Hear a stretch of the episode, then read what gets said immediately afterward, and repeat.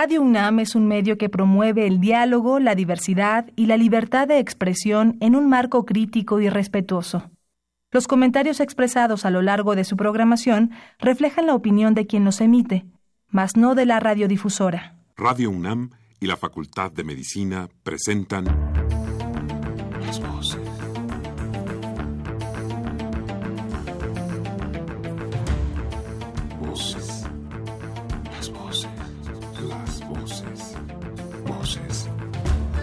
Las voces de la salud. Reflexión y análisis de las ciencias médicas. Acompáñenos.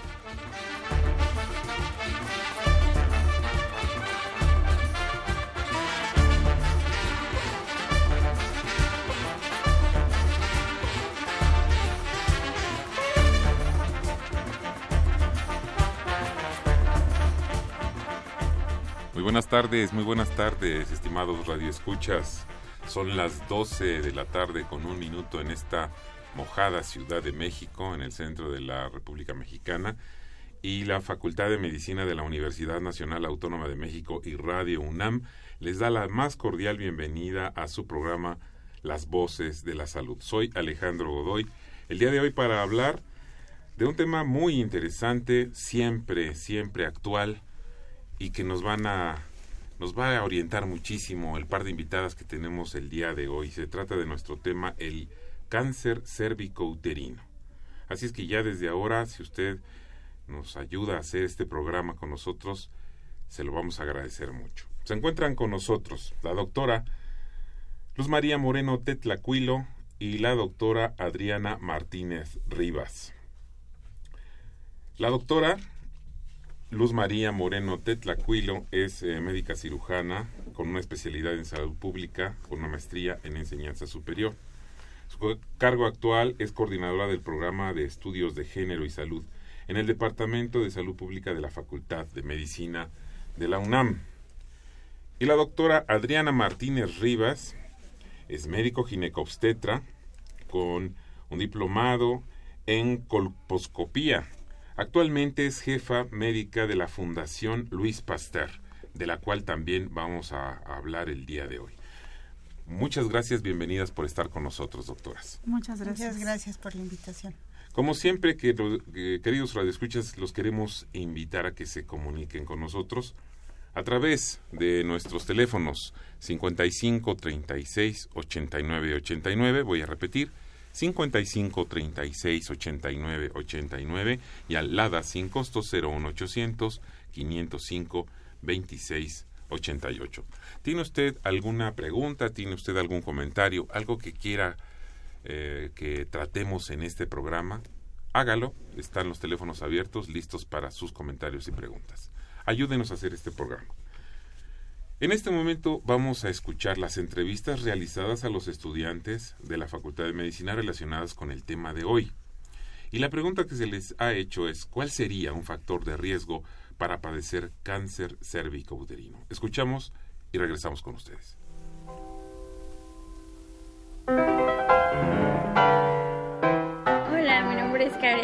Estoy en la Facultad de Medicina y yo opino que una de las causas para el cáncer cérvico-uterino eh, puede ser iniciar relaciones sexuales a una edad temprana y no tener la protección adecuada. Hola, soy Jazmín, estudio en la Facultad de Medicina y yo opinaría que una causa del cáncer cervicouterino sería no recibir la vacuna contra el VPH. Hola, mi nombre es Sergio Rodríguez, estudio en la Facultad de Medicina de la UNAM y una causa para desarrollar cáncer cervicouterino es no recibir la vacuna contra el virus del papiloma humano. Hola, buenos días. Mi nombre es Rodrigo, estudio en la Facultad de Medicina de la universidad. Un factor de riesgo para desarrollar cáncer cervicouterino es iniciar relaciones sexuales a temprana edad y, sobre todo, no haber tenido la vacunación en contra de este virus.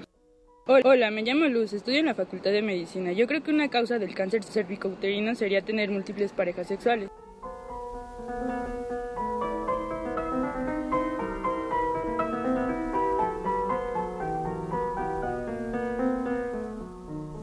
Regresamos con ustedes.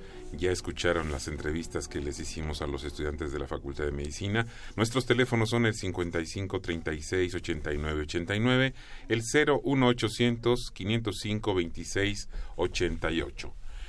Participe con nosotros, pues les queremos reiterar la presencia de nuestras invitadas de hoy, la doctora Luz María Moreno Tetlacuilo y la doctora Ariadna Martínez Rivas.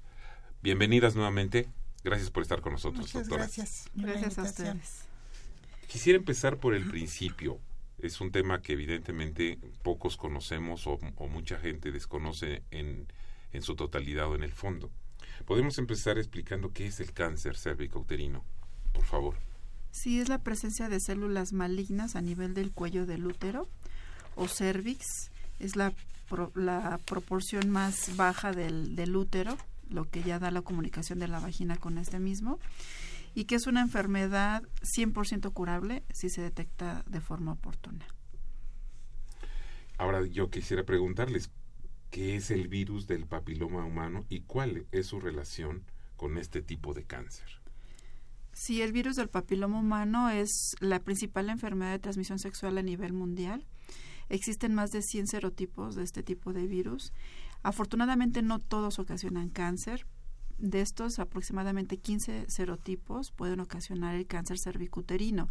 De ellos, el tipo 16 y 18 se asocian en más del 80% al cáncer cervicuterino.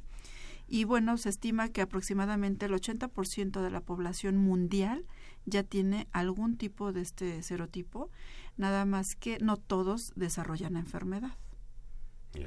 Sí, también adelante, otro- otros dos eh, son los eh, virus del papi- papiloma humano de alto riesgo.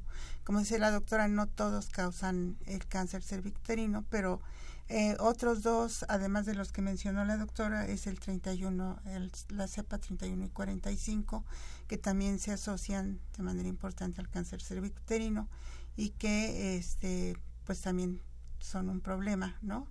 Eh, sin embargo, bueno, eh, no solo el virus del papiloma humano, el virus del papiloma humano es indispensable para que la infección se produzca y se, y, se exista el cáncer cervicuterino. Pero el virus pues tiene que ser ayudado por otros factores, además de este. Este, los números de las cepas que me están comentando, eh, ¿cómo fueron eh, detectadas que justamente estas y no otras son las que provocan esto? Para que a, a nuestro auditorio le quede un poquito más claro, quizás, por favor, doctora.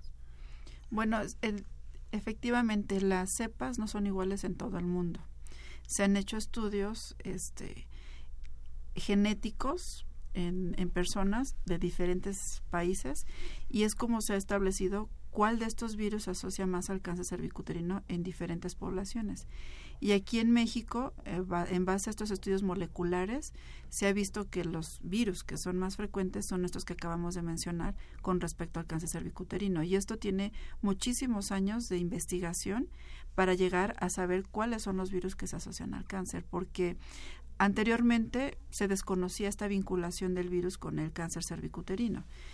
Tendrá aproximadamente 30 años que se empezó a dar mucho más importancia a esta vinculación y desde que se empezó a hacer la colposcopía en, en México, bueno, es que se dio un poquito más de relevancia e importancia a este, a este factor como indispensable para el cáncer cervicuterino. Ya veo. Sí, pues eh, básicamente lo que dijo la doctora, sí, no, no, no se conocía hasta recientemente, digamos. Eh, no, anteriormente se atribuía a otros factores, pero también otra de las maneras es pues que se ha visto la asociación, o sea que las mujeres que presentan cáncer cervicuterino, pues cuando se les hace el, el, el análisis de biología molecular, se identifica que tienen el virus, o sea, una eh, el 95% o, o más de, eh, de, de mujeres que tienen cáncer cervicuterino tienen el, este tienen el virus, este, algunos de, los, de estos tipos de virus, ¿no? Y otros que son menos agresivos, digamos, ¿no? Entiendo. Ahora bien, ¿cuáles son los factores que favorecen el desarrollo de la infección por VPH y genera cáncer cervicouterino? Pues como lo comentaban los alumnos, este, no están eh, fuera de la realidad. Esos son algunos de los factores de riesgo para el cáncer cervicuterino, haber iniciado su vida sexual antes de los 18 años. El que tengan múltiples parejas sexuales, más de dos, ya incrementa esta posibilidad. El que tengan más de tres hijos también se, es un factor de riesgo, por eso comentaba la doctora, no nada más es el, el virus del papiloma humano. El que tengan infecciones vaginales de repetición, sobre todo como clamidia, garnerela, tricomona y que no sean tratadas también es un factor de riesgo. La mala alimentación de, las mujeres mexicanas, la deficiencia de ácido fólico y de ciertas vitaminas como la E, la C, incrementan el riesgo del cáncer cervicuterino. El tabaquismo, también la nicotina, influye a nivel celular para que se reactive el virus y para el cáncer cervicuterino y obviamente también el que no se hagan periódicamente un chequeo médico como el Papa Nicolau y la colposcopía, que son estudios tan sencillos que no son costosos en esta actualidad aquí en México, pues el no detectar oportunamente una lesión que se puede tratar a tiempo puede evolucionar a un cáncer. Eh, y pues sin olvidar lo que es el virus del papiloma humano, como ya comentamos, que es la principal, uno de los principales factores de riesgo para el cáncer cervicuterino, y también algo muy interesante que, mencionó un alumno, la vacunación hay muy poca información acerca de la vacuna y la gente tiene temor a vacunarse por todo esto que se sube en las redes, videos y cosas que, que dicen que la vacuna lejos de ayudar a las pacientes, pues les va a ocasionar la muerte y que no es así. Entonces, eh, también es un factor de riesgo. Hay que vacunar a las niñas y niños, ¿sí? Antes de que inicien su, su vida sexual, porque es, la vacuna es preventiva no curativa. Si una persona ya tiene el virus del papiloma humano, no quiere decir que porque se vacune ya no lo va a tener.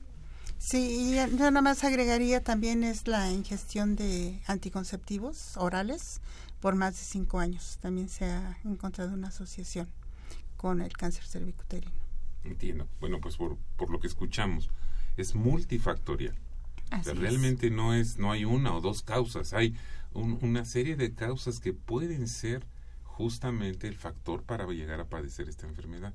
Mencionaba Ariadna hace un rato que tener más de una pareja sexual, y claro, implica, implica esto muchísimas preguntas que, que me, me, surgieron en la, en la mente, por ejemplo.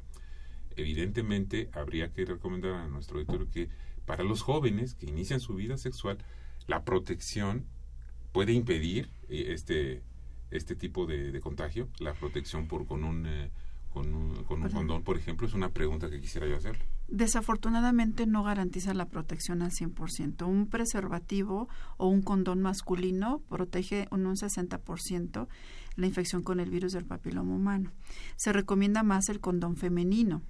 Sin embargo, pues bueno, no es tan comercial, eh, no es tan fácil de colocar, implica todo un contexto en, la pareja para utilizar este tipo de, condón femenino.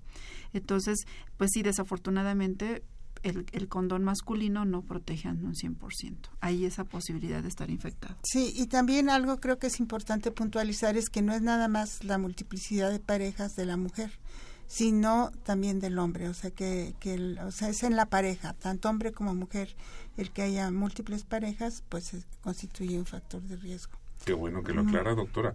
Ahora bien, ¿quiénes padecen este tipo de cáncer? ¿Y cómo se presentan signos o síntomas?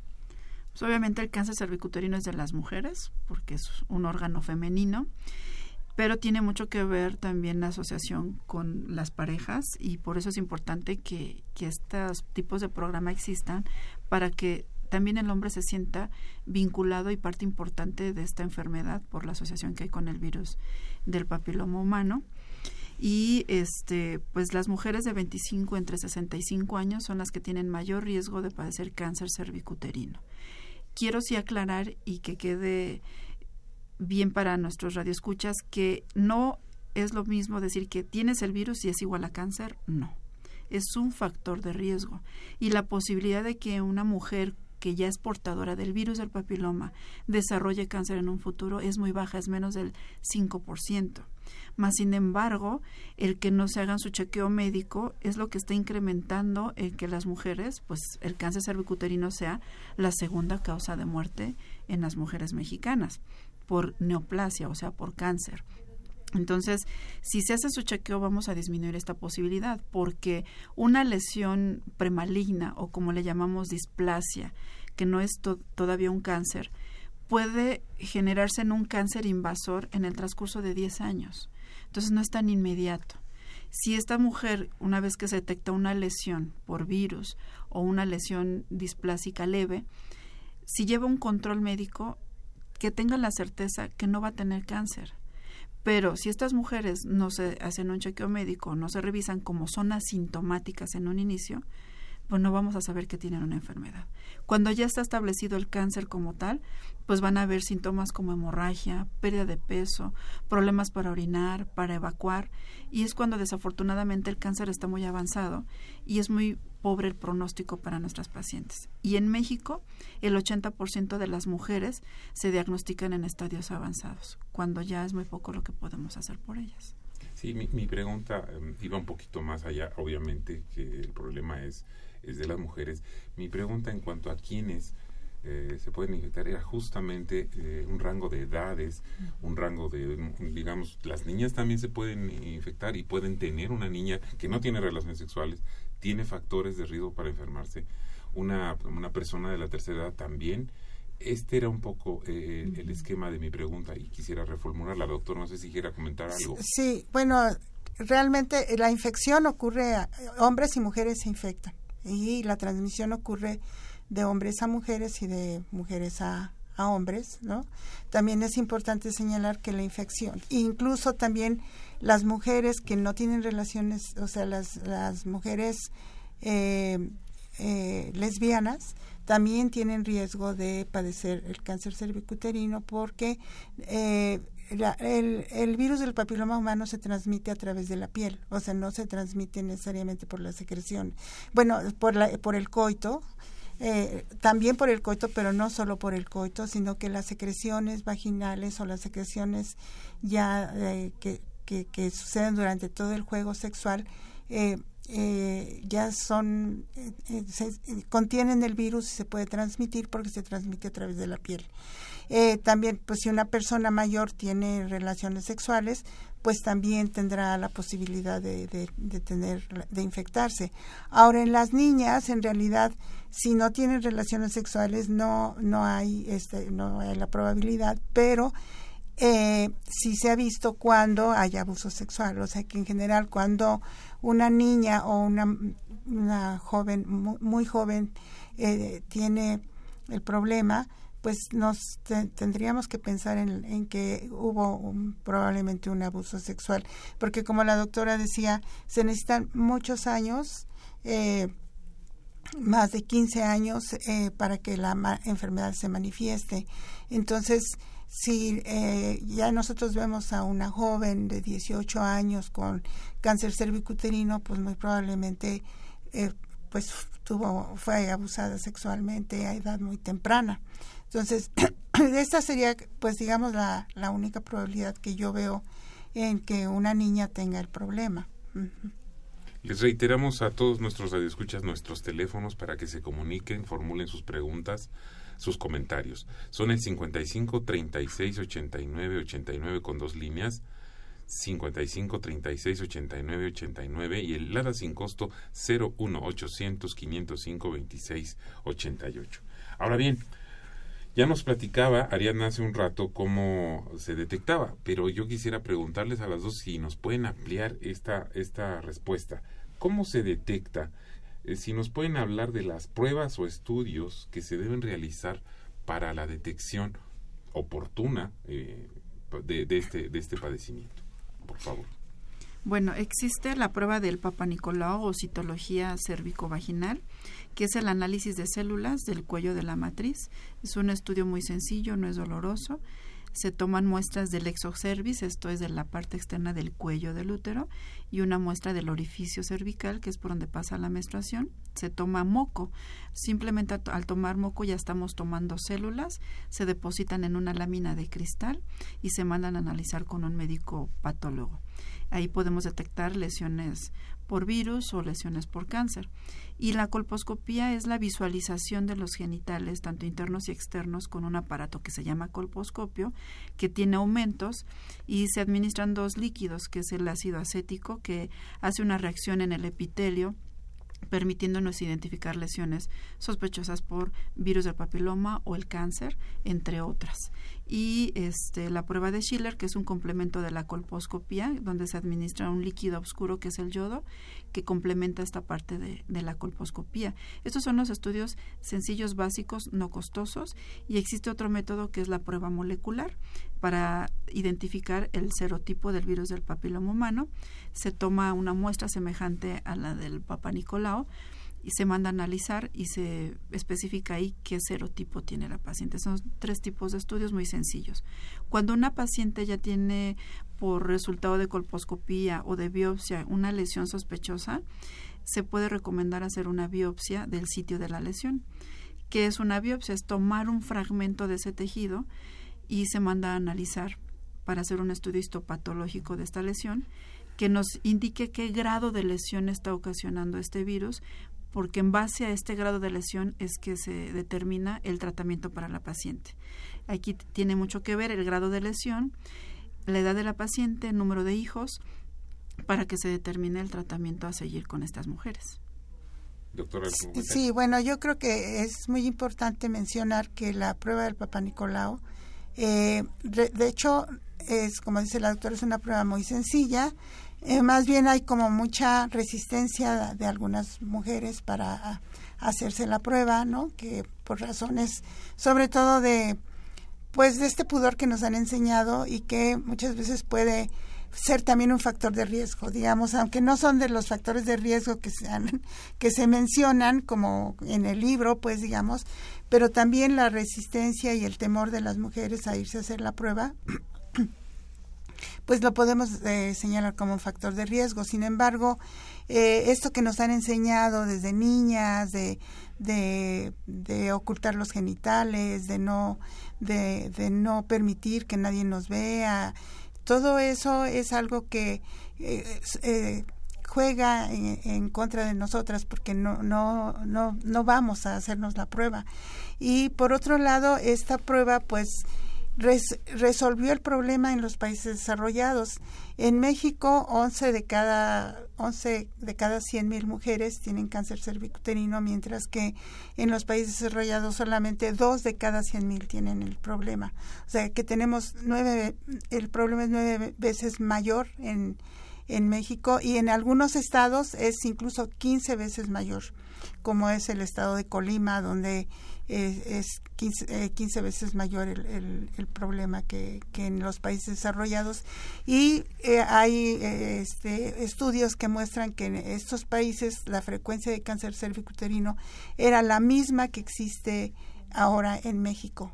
Pero solo en, la, en hacerse la prueba que además se tiene que hacer cada cada año cada tres cada tres años cuando es negativo o cada dos años cuando es negativo este, eh, la, importancia de la prueba es que se haga de manera repetida, porque sí, la prueba tiene ciertas, ciertas deficiencias, pero justo si no se detectó este año, en la siguiente prueba se puede detectar, porque como decíamos, hay tiempo de, para detectarlo y para curarlo. ¿no? que eso es lo más importante, que es curable, o sea, que ninguna mujer en México debiera morir por cáncer cervicuterino, porque es un cáncer es uno de los pocos cánceres que se cura al 100%, o sea que, que cuando se detecte, detecta tempranamente, oportunamente, es totalmente curable. Entonces, no esperar a tener síntomas, no empezar a tener hemorragias, porque ya en ese momento ya no hay, hay muy poco que hacer, ¿no? Entonces sí hay poco que hacer.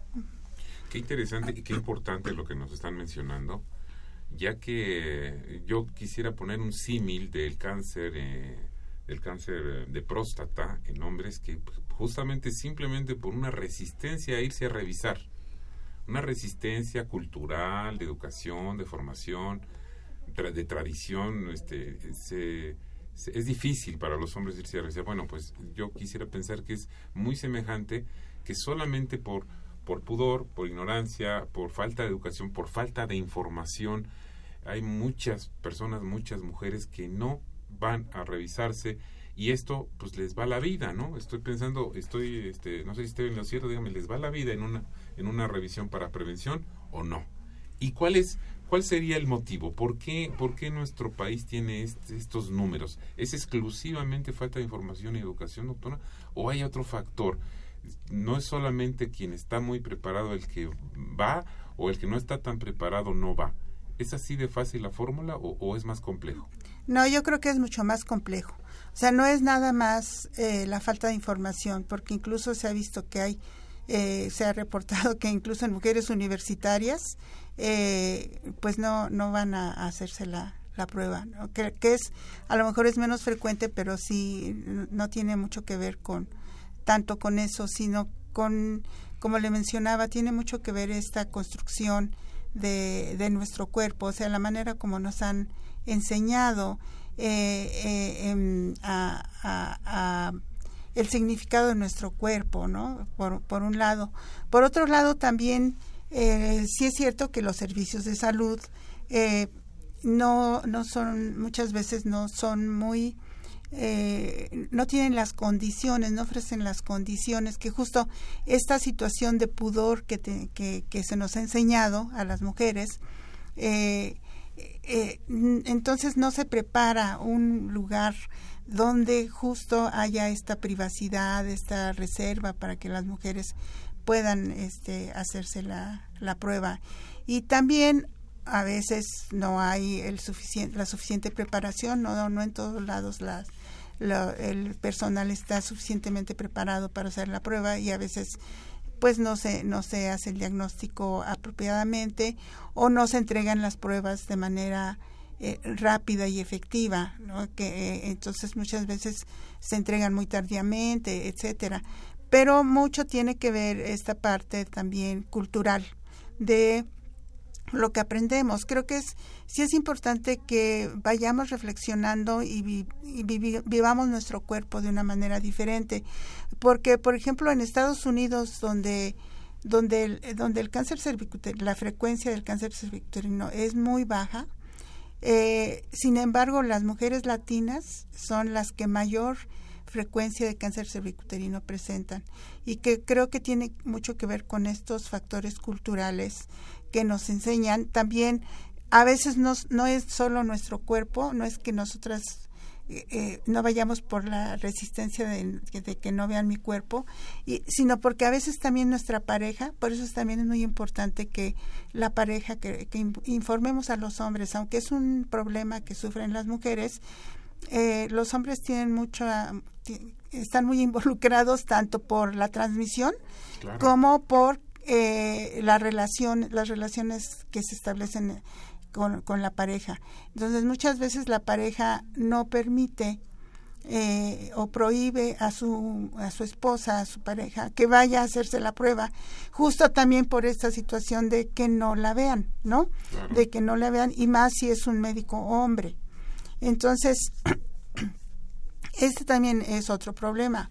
Otro de los problemas también es la parte de la dependencia económica de las mujeres. Para que puedan ir, sobre todo las mujeres que solamente están en la casa, que no tienen un trabajo remunerado, que no tienen, no disponen de sus propios recursos, muchas veces no tienen los recursos para ir al médico, incluso a veces para el pasaje, ¿no? Por ejemplo, si tienen, si el, si donde se van a hacer la prueba no, no está fuera de, la, de su comunidad, pues tienen que transportarse y muchas veces el transporte es caro. Entonces, es eso. Complicado, es e, difícil, exactamente. Porque, claro, estamos hablando de que quizás no es solamente en una, en una ciudad que eh, en teoría tenemos fácil el acceso con los medios de transporte pero estamos hablando de, de, de, una comunidad lejana, en la sierra, en los pueblos alejados, que para ir a una clínica les va a costar este mucho mucho más trabajo que solo tomar un transporte claro sí eso les limita. También otra limitante es que las mujeres nos han enseñado que primero están los demás y luego nosotras no entonces eh, pues primero veo que mis hijos estén bien, que la comida, que la ropa, que eh, entonces les doy mucho más importancia a eso que a mi propia salud y se va posponiendo el asistir a los servicios médicos hacerse la prueba. Entonces, eso también es importante que reflexionemos en que también somos importantes y que nuestra salud es importante y, tenemos que ir al, al, a los servicios de salud, cuidarnos, ¿no? Cuidamos, así como cuidamos a los demás, cuidémonos a nosotras mismas. Qué bien lo dijo doctora Moreno de Tlacuilo, hay que cuidarse, hay que cuidar a las mujeres, hay que cuidarnos como hombres y si somos unos hombres responsables hay que cuidar a las mujeres, a todas. Estamos tratando el tema de cáncer cérvico uterino. Nuestros teléfonos son el 55 36 89 89 y el 01 800 505 26 88. Vamos a hacer una pequeña pausa y regresamos con ustedes. Llámenos. La Facultad de Medicina de la Universidad Nacional Autónoma de México tiene el agrado de invitarle a la Feria del Libro de las Ciencias de la Salud, que se realizará del 18 al 20 de agosto en el Palacio de la Escuela de Medicina, Brasil y Venezuela, Centro Histórico. Tendremos conferencias, presentaciones de libros, actividades culturales y muchas cosas más. Acompáñenos.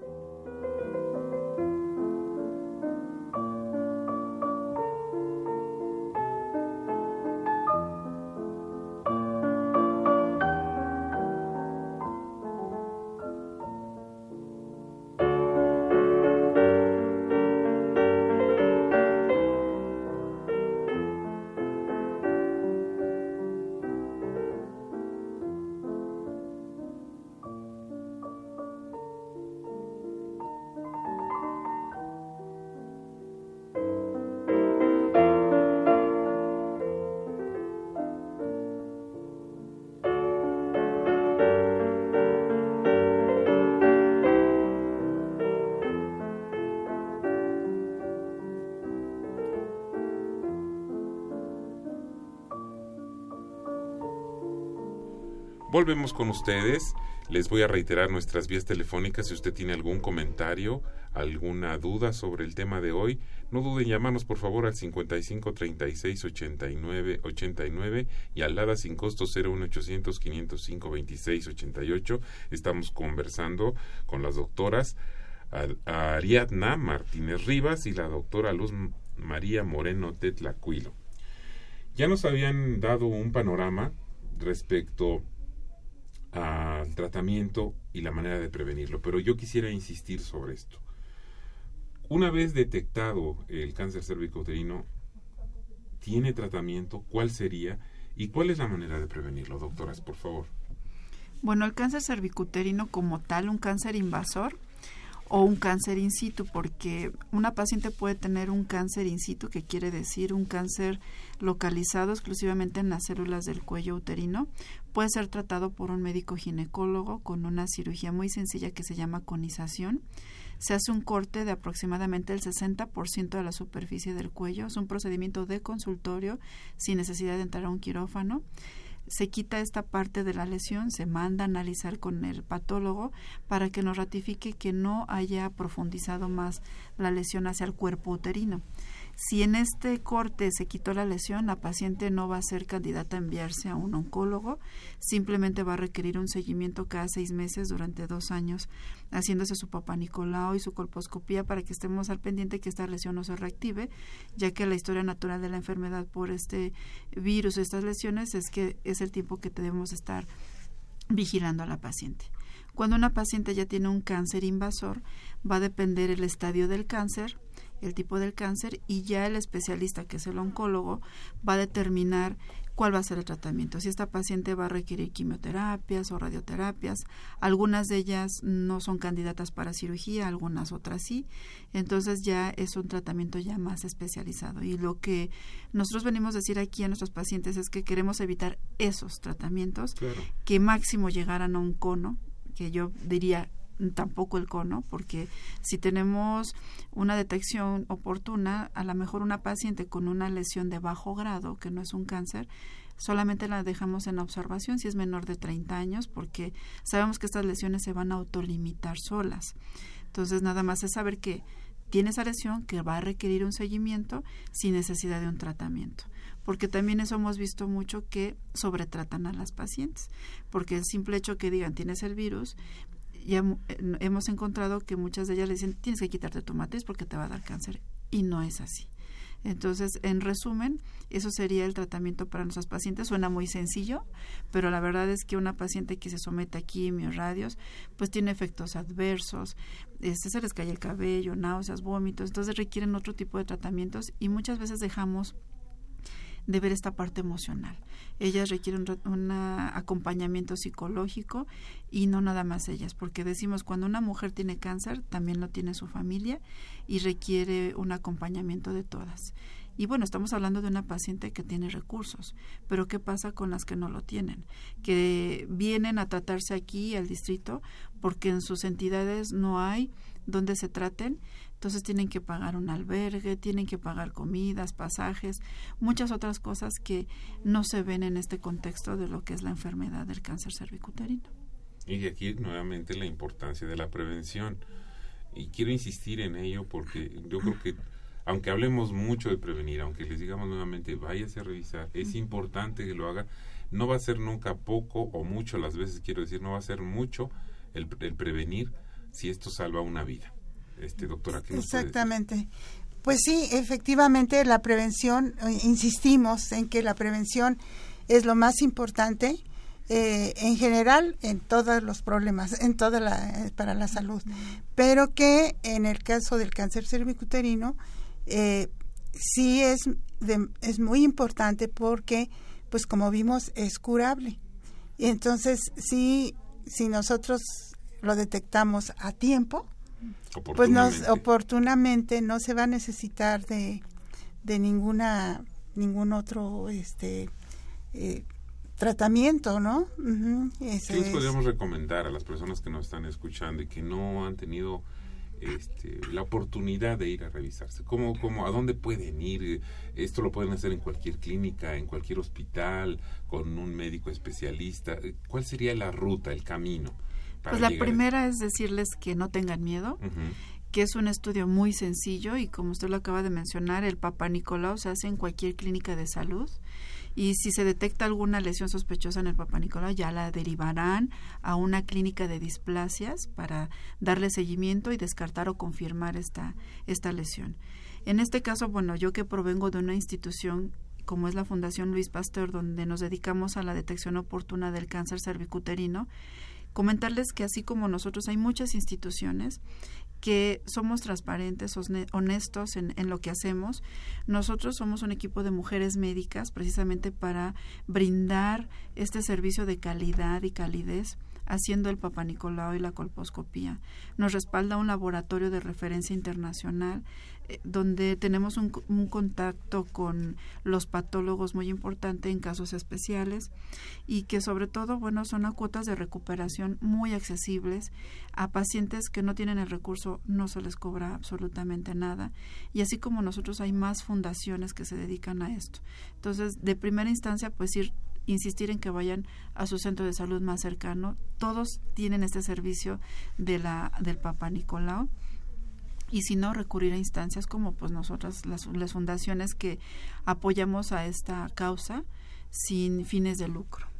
Sí, yo creo que es importante eh, no esperar a, estar enfermo o enferma, porque ese es uno de, nuestros problemas eh, como sociedad, que pensamos que solo podemos ir que, que solo vamos al médico cuando nos enfermamos, cuando ya tenemos, cuando ya nos duele algo o cuando ya tenemos algún síntoma. Y eh, incluso, bueno, también hay estudios que han reportado que muchas veces a las mujeres no se les eh, deja ir a, hacerse la prueba de papá Nicolau porque no, no están enfermas, porque no se ven enfermas.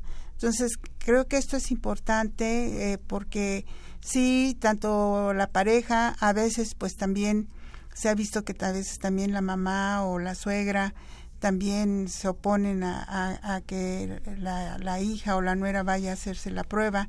Entonces es importante pues que, que sí es necesario hacérsela cuando todavía estamos sanas para conservar la salud y para no necesitar eh, pues estos tratamientos agresivos que además pues sí ya no tendrá remedio el problema. Les reitero nuestros teléfonos son el 55 36 89 89 55 36 89 89 con dos líneas y el LADA sin costo 0 1 800 505 26 88. Hablemos ahora de la vacuna, que es eh, muy importante y nos decía quizás poco, poco publicitada. No sé si estoy en lo correcto, doctora. ¿Qué pasa con la vacuna de BPH? Bueno, la vacuna actualmente en México existen dos vacunas, una es Cervarix y otra es Gardasil. Eh, la vacuna está indicada a aplicársela tanto a niñas como a niños. Eh, sobre todo Gardasil, se puede aplicar en ambos sexos a partir de los 10 años. Es una vacuna con un esquema de vacunación, por ejemplo, hoy se ponen una vacuna, la segunda dosis es en un mes y la última seis meses después, dependiendo del tipo de vacuna que se apliquen. Es una vacuna que va a garantizar la protección de los serotipos 16, 18, 6 y 11 en el caso de Gardasil y Cervaris 16 y, y 18 que son los que ya habíamos mencionado, se asocian más al cáncer cervicuterino. El que se aplique en la vacuna va a garantizar en un futuro, en 20 años, que haya una disminución en la morbimortalidad del cáncer cervicuterino, porque estaremos protegiendo a estas niñas de que no se infecten con esos serotipos y también a los hombres, que hay que incluirnos en, en esta problemática de salud. Eh, los efectos secundarios de esta vacuna son por ejemplo, dolor en el sitio de aplicación, pueden tener dolor muscular o articular, llegar a tener fiebre, algunas pueden llegar a tener diarrea, pero esto generalmente es en la primera semana de aplicación y bueno, en mi experiencia en las mujeres que hemos vacunado, ninguna de ellas ha presentado alguno de estos factores, una de ellas tuvo fiebre y ya llevamos nosotros vacunando más de tres años a, a mujeres.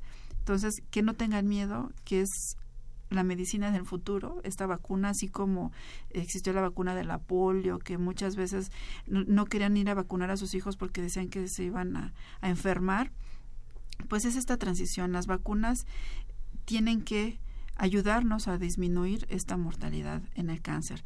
No por ello el que se hayan vacunado quiere decir que no se van a hacer el papá Nicolau ni la colposcopía una vez iniciada su vida sexual. ¿Por qué?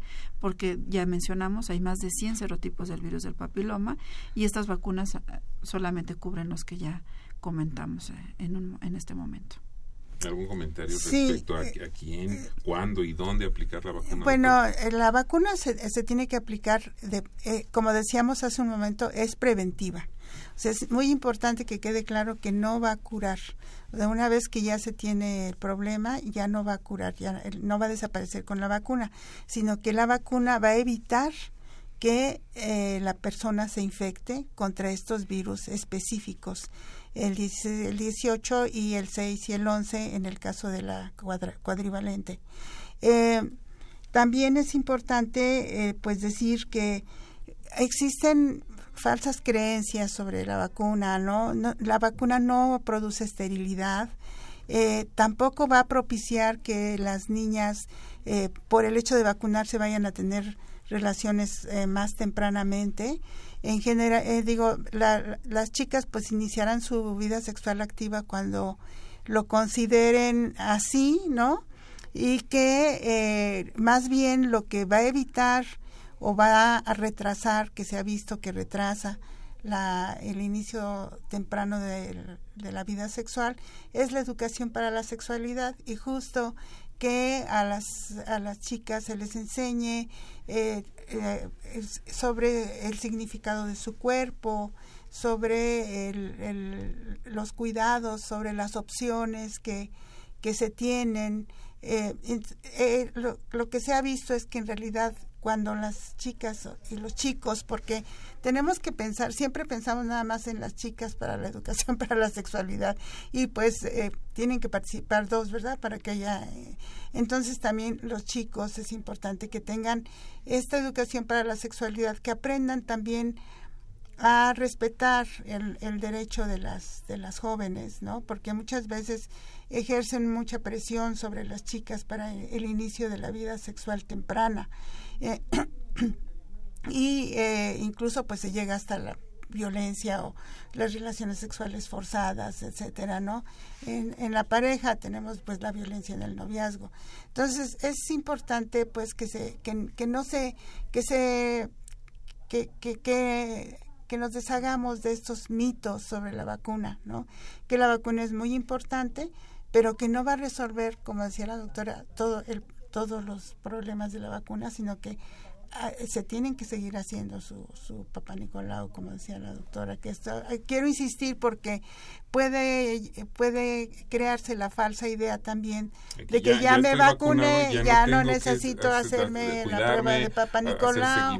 Sí, exactamente, y que también, bueno, eh, en, eh, también pensar que los hombres pues no padecen el problema, aunque sí pueden tener cáncer de pene, es muy baja, muy baja la, la, este, la frecuencia, pero sí pueden tener cáncer de pene y que en realidad se ha visto que una alta proporción de las, las parejas de las mujeres que presentan cáncer cervicuterino, su pareja tiene infección por BPH, ¿no? Que los hombres son portadores sanos del problema. Entonces, pues en un momento dado también sería importante que se vacunaran los niños.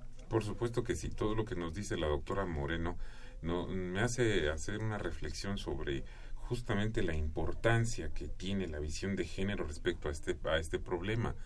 Yo quisiera preguntarle eh, cómo ve este asunto de, de tener una visión más global de género sobre el problema y desde la Facultad de Medicina se está haciendo algo al respecto. ¿Hay alguna algún programa que esté desarrollando justamente este problema que tan claramente nos está expuesto, doctora? Sí, eh, sí, eh, bueno, el género es muy importante. Eh, empezaremos por decir que es el género, ¿verdad? Sí. El género es todo eso que nos enseñan de cómo ser hombres o cómo ser mujeres.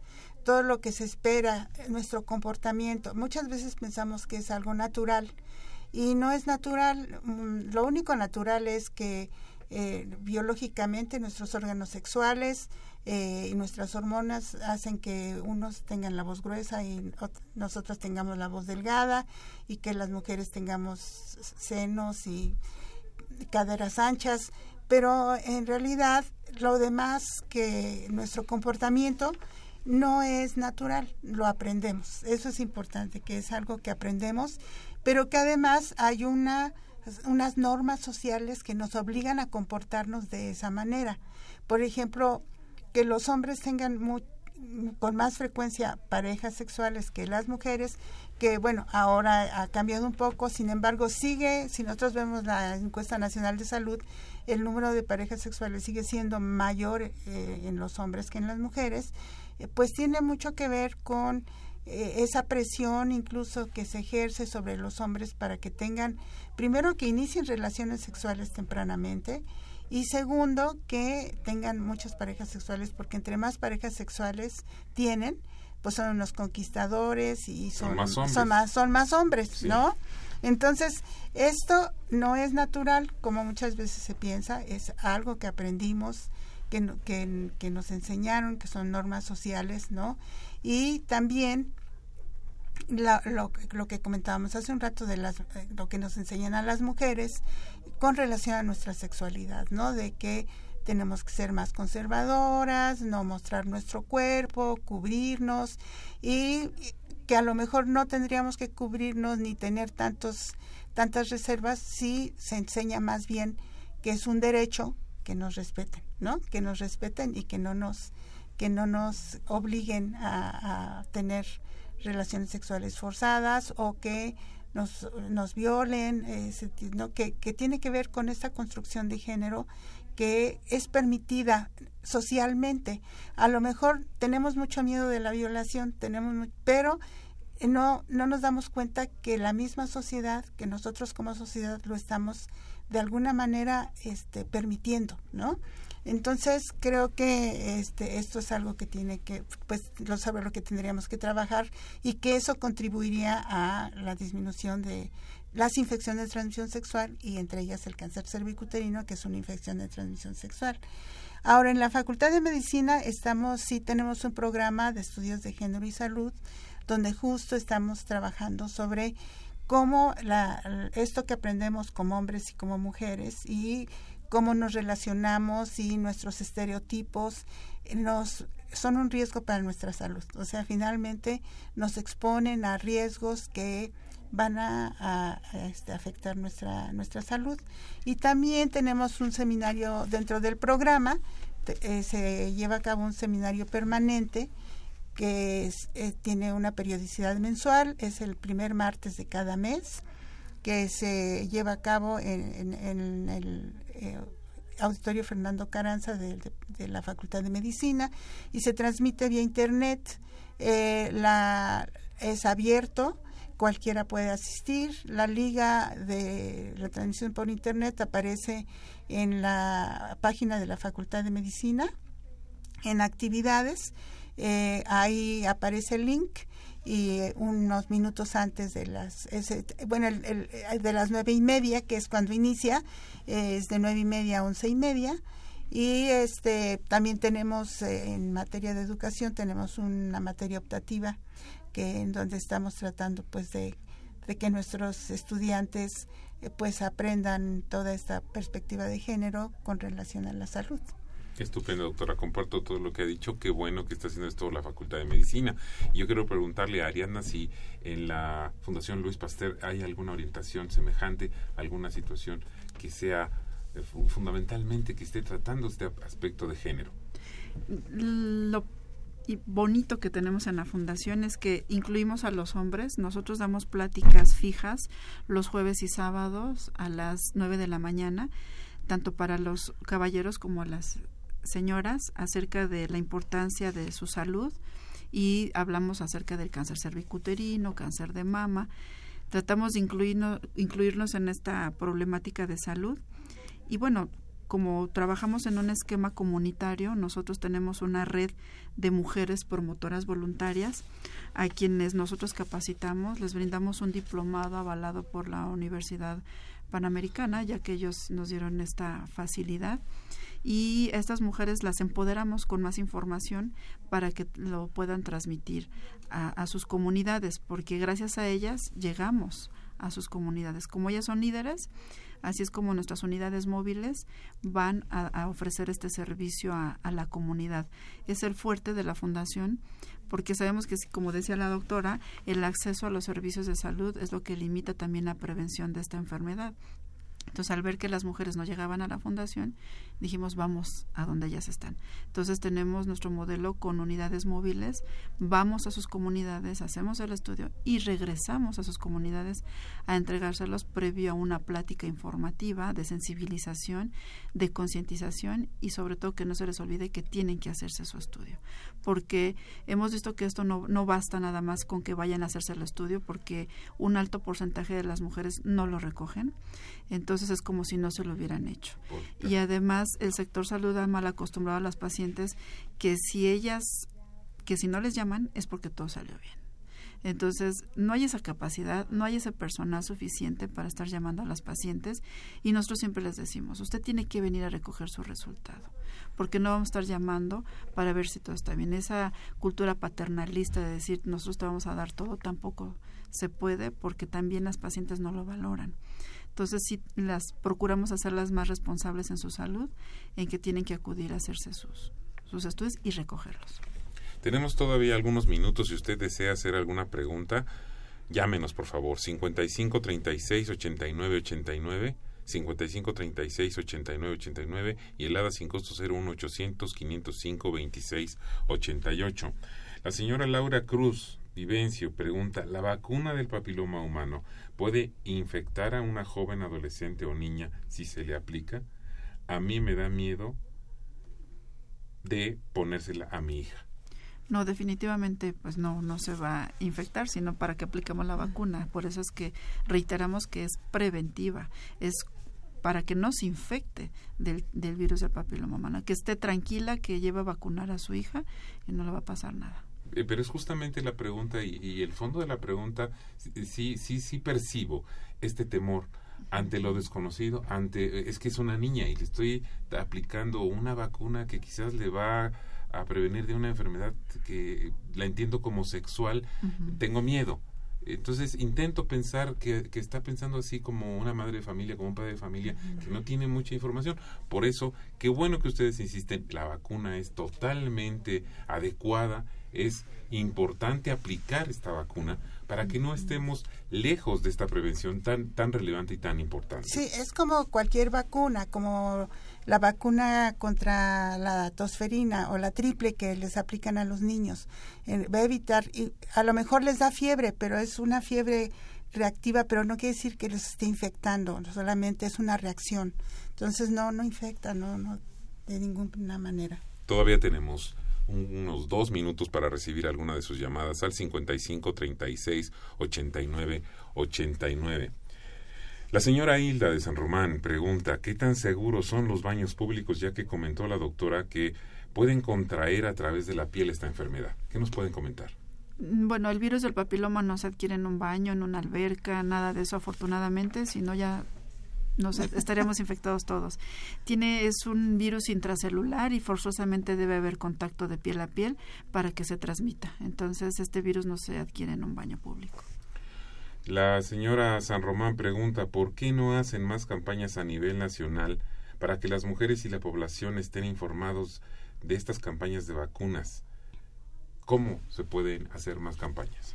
Desafortunadamente la vacuna es costosa y no ha habido esa posibilidad de, de vacunar a más mujeres. El sector salud implementó de la salida del presidente Calderón la vacunación a las niñas a partir de los 11 años o que esté cursando el quinto año, pero esto más sin embargo no ha sido suficiente, ya que algunas de ellas, bueno, salen de la escuela y ya nos aplicaron la siguiente dosis, están teniendo esquemas incompletos de vacunación.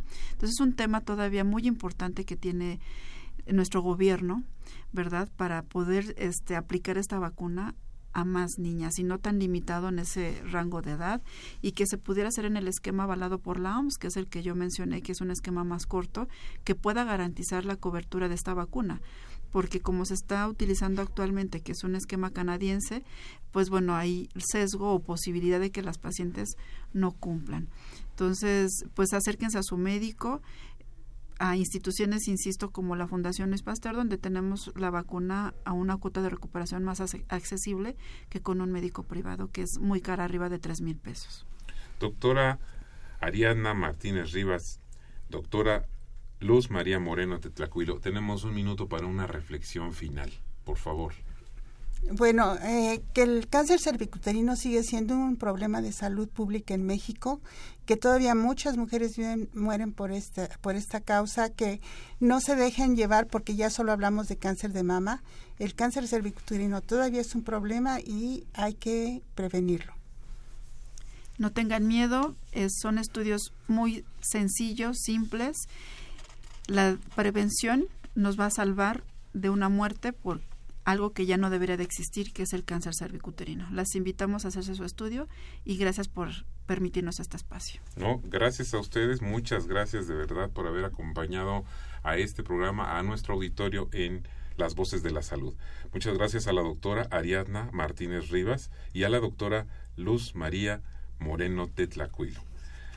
A nombre de el doctor Germán Fajardo Dolci, director de la Facultad de Medicina. Quiero decirles que esta fue una producción de la Facultad de Medicina y de Radio UNAM. Y de quienes hacemos posible este programa en la producción y realización, la licenciada Leonora González Cueto Bencomo y la licenciada Erika Alamilla Santos. En los controles técnicos, Socorro Montes, en la conducción, Alejandro Godoy. Que tengan todos ustedes muy buenas tardes. Radio UNAM y la Facultad de Medicina presentaron voces.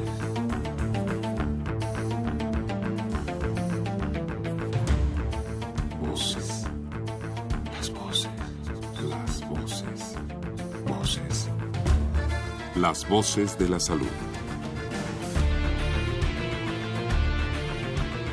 Reflexión y análisis de las ciencias médicas.